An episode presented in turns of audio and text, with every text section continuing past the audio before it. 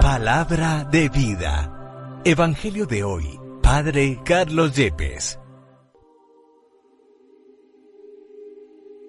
Del primer libro de Samuel, capítulo 16, versículos 1 al 13. En aquellos días el Señor dijo a Samuel, ¿Hasta cuándo vas a estar sufriendo por Saúl, cuando soy yo el que lo he rechazado como rey sobre Israel? Llena tu cuerno de aceite y ponte en camino. Te envío a casa de Jesé, llena tu cuerno de aceite, porque he visto entre ponte sus en camino un rey para mí. Samuel respondió, ¿Cómo voy a ir? Si lo oye Saúl me mata. El Señor respondió, Llevas de la mano una novilla y dices que has venido a ofrecer un sacrificio al Señor. Invitarás a Jesé al sacrificio, y yo te indicaré lo que has de hacer. Me ungirás al que te señale. Samuel hizo lo que le había ordenado el Señor.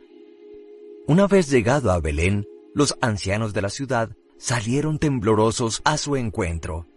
Preguntaron, ¿Es de paz tu venida? Respondió, Sí, he venido para ofrecer un sacrificio al Señor.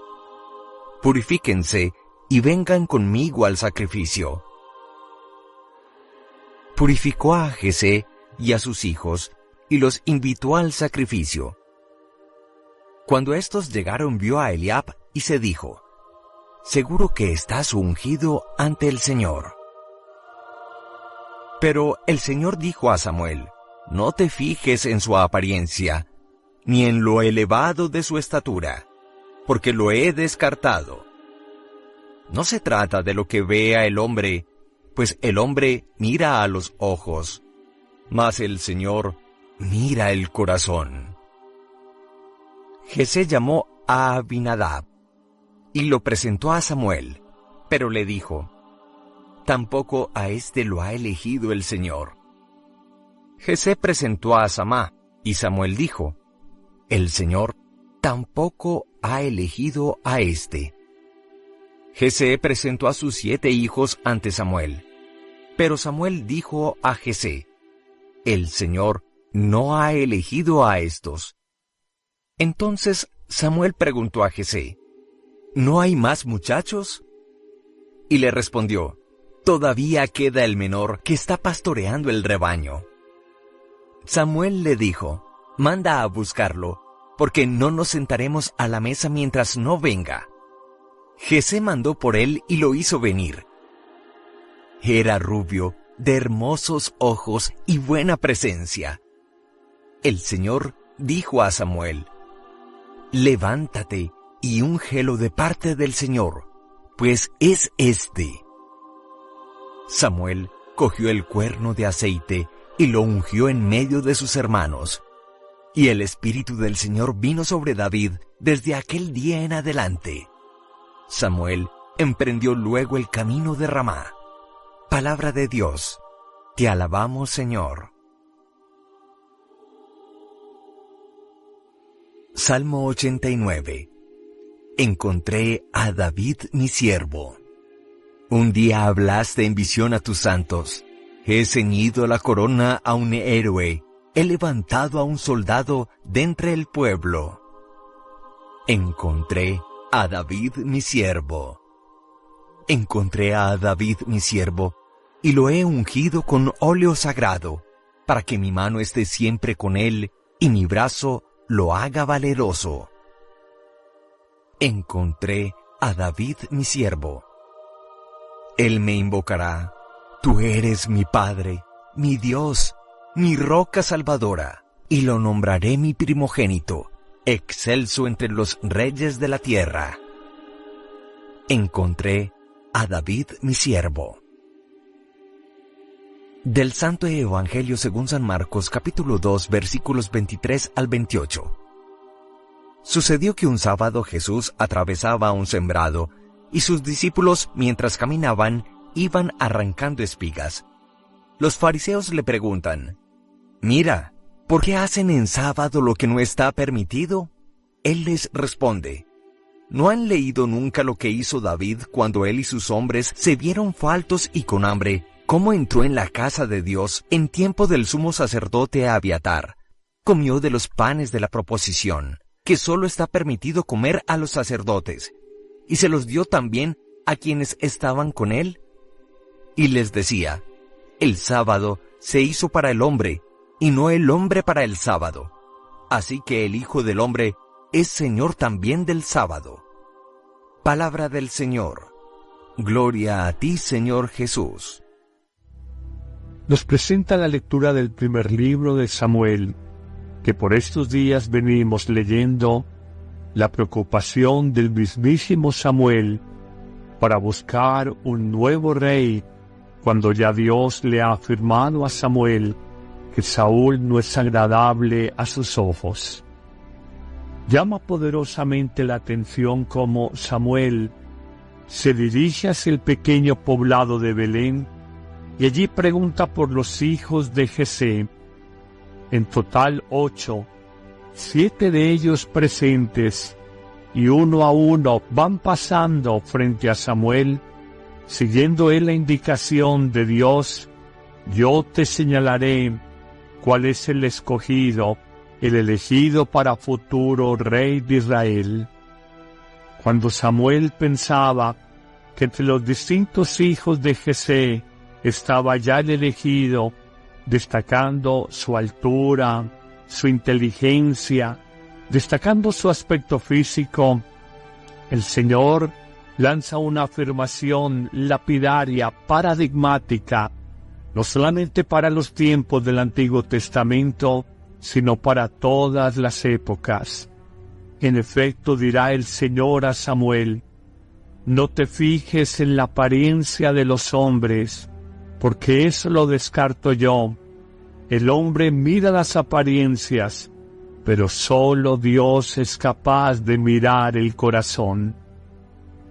Esta expresión paradigmática, especialmente para nuestro tiempo, nos pone a pensar como muchas veces nuestros criterios de decisión, de elección, de amistades, de personas cercanas incluso para la convivencia, se construyen a partir de su personalidad, su carácter, su talante o aún su aspecto físico, olvidando que lo más importante en un ser humano es su interior, su corazón, de donde vienen los buenos pensamientos, los sanos sentimientos y las sabias decisiones de su vida.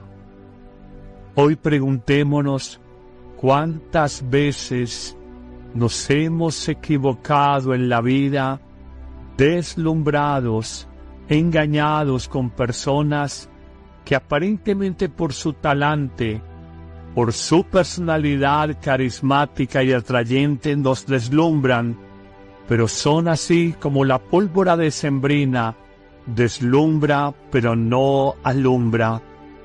Hoy se nos invita a tener el criterio de Dios, a mirar el corazón humano, su interioridad, sus intenciones, la bondad, la nobleza, la generosidad, la limpieza que hay en la mente, en los sentimientos, en el alma de un hombre. Jesé presentó a sus siete hijos ante Samuel, pero el Señor le dice, Samuel, ninguno de estos me he elegido yo. Y al final le dice Samuel a Jesé, ¿acaso no tienes más hijos? Y él simplemente se limita a responder, todavía me queda el menor de ellos que está pastoreando el rebaño. Samuel el profeta le dirá, manda a buscarlo, porque no nos sentaremos a la mesa a compartir los alimentos mientras no venga el menor de tus hijos. Jesé lo manda llamar, e inmediatamente el Señor dice al profeta Samuel, levántate y unge al menor de los hijos de Jesé, porque este es el elegido de Dios. En efecto, Samuel según la costumbre que tenía el pueblo de Israel, toma el cuerno lleno de aceite, y lo vacia, unge al pequeño David en medio de sus hermanos y afirmará el texto del Antiguo Testamento que el Espíritu del Señor vino sobre David desde aquel día y en adelante hasta el final de su existencia. Esto nos lleva a mostrar a cada uno de nosotros como Dios elige libérrimamente para nosotros poder ser un capricho, pero la misteriosa y sabia voluntad de Dios siempre hay algunos que son afortunados. No es otro el sentido del salmo responsorial y que presentamos como segunda idea, cuando afirmará, encontré a David mi siervo, y lo he ungido con óleo sagrado, para que mi mano esté siempre con él y mi brazo lo haga valeroso. Él me invocará y me dirá, tú eres mi Padre, mi Dios, mi roca salvadora, y yo lo nombraré mi primogénito, excelso entre los reyes de la tierra. Vemos en tu familia, entre los cercanos, como hay hermanos, como hay parejas conyugales, como hay cercanos que están llenos de dones y son elegidos por Dios para servir, para ayudar, para construir, son verdadera bendición en su familia, entre los tuyos. Nunca nos escandalicemos de esto, menos nunca sintamos celos y descubramos por el contrario que Dios, en su misteriosa voluntad de gratuidad y de sabiduría, elige personas que que a nosotros en nuestros criterios humanos no nos parezcan, son los David modernos, son los llamados a realizar misiones especialísimas dentro de la iglesia y dentro de la sociedad. Pero terminemos con una tercera idea a propósito del Evangelio de hoy, donde también Jesús cita como personaje central al rey David, cuando siglos atrás, en medio de una hambruna que había en su pueblo, entra al templo, a la casa de Dios, y come de los panes que sólo se presentaban para la ofrenda sagrada, y sólo les era permitido comer a los sacerdotes. David come de ellos y lo da, lo comparte con sus compañeros para indicar que las leyes humanas pueden ser superadas cuando hay una necesidad primaria y superior como es la necesidad del hambre, la precariedad o necesidad del alimento diario. Esto le servirá a Jesús para confrontar a los fariseos que cuestionaban que Jesús y sus discípulos atravesaran un sembrado en día sábado y comieran de las espigas maduras que habían en dicho sembrado. Jesús ha citado entonces al rey David y su testimonio siglos atrás y enunciará de manera magistral, el sábado se ha hecho para el hombre la ley del descanso sagrada la ha creado el hombre y tiene que servir al hombre y no al contrario. El hombre no puede ser esclavo, no puede ser oprimido por las leyes humanas, por las leyes que crean los propios hombres. Grandes lecciones de la lectura de hoy que nos tienen que servir para avanzar y aprender a reconocer en nuestra vida como Dios guía nuestra historia y no podemos dudarlo ni por un momento. El Señor te bendiga en abundancia en este día, en el nombre del Padre, y del Hijo, y del Espíritu Santo. Amén. La Eucaristía es el principio y culmen de la vida cristiana. La Eucaristía es la oración más alta a Dios, la acción de gracias más sublime. El sacrificio pascual de Cristo que se ofrece por nosotros ante el Padre y se dona en el pan de vida que comemos. No hay verdadero y profundo encuentro con Cristo, sino en la Eucaristía de cada día. Vívela diariamente en tu parroquia. Y si no puedes asistir, celébrala con nosotros en YouTube y Facebook Live con el Padre Carlos Yepes y el equipo de sacerdotes que apoyan a Amén Comunicaciones. Te esperamos todos los martes, jueves, viernes y domingo. La Iglesia hace la Eucaristía y la Eucaristía hace a la Iglesia.